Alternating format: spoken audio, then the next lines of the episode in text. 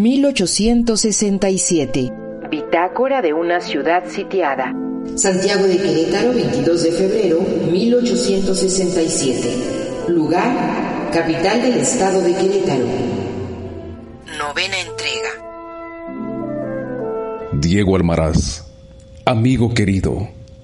Recibí su última carta y fue como una bocanada de aire fresco en estos terribles tiempos por los que estamos atravesando.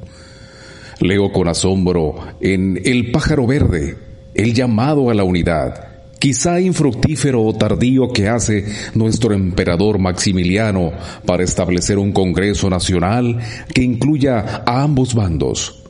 Una propuesta de este tamaño y a estas alturas de la contienda revela la necesidad de cooperación para pacificar a nuestro México.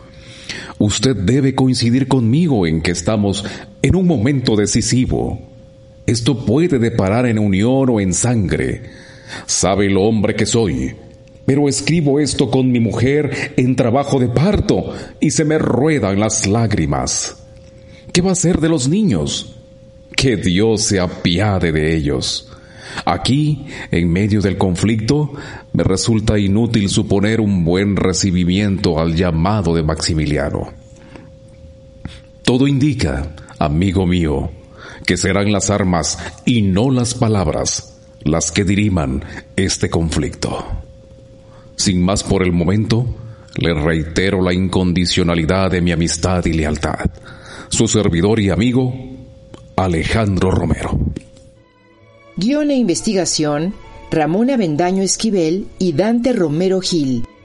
Sigue pendiente y revive con nosotros El sitio de Querétaro. El sitio de Querétaro.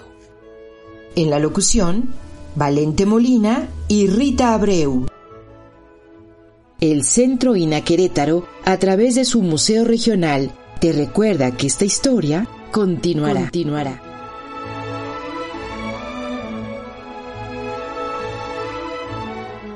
Instituto Nacional de Antropología e Historia, Secretaría de Cultura, Gobierno de México.